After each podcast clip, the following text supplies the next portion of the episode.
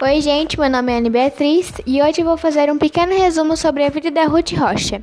A Ruth Rocha nasceu no dia 2 de março de 1931, em São Paulo. Seus pais chamavam-se Álvaro e Esther, e desde pequena ela ouvia as anedotas de família que sua mãe lhe contava ao pé do ouvido.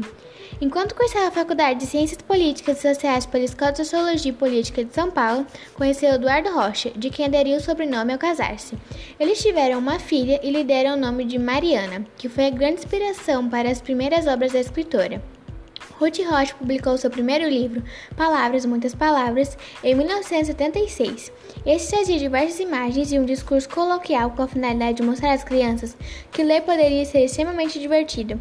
Seu segundo livro, Marcelo Marmelo Martelo, foi traduzido para diversos idiomas, transformando-se em um best-seller.